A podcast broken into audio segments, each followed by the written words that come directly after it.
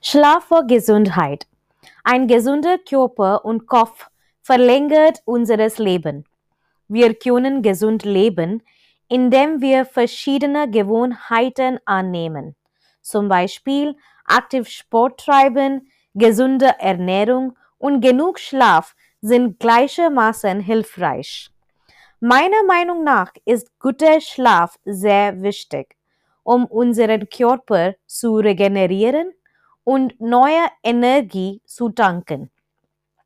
Wenn ich nicht genug Schlaf habe, fühle ich mich gereizt und müde, kann mich nicht konzentrieren und kann mich nicht an meine täglichen Aufgaben erinnern oder sie richtig ausführen.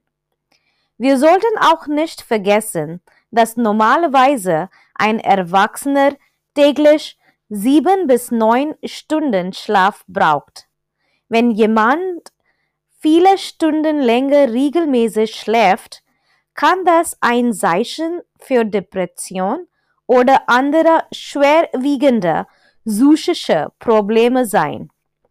Außerdem, wenn man viel länger schläft, verliert er Zeit für andere gesunde Aktivitäten wie Sport oder gesundes Kochen.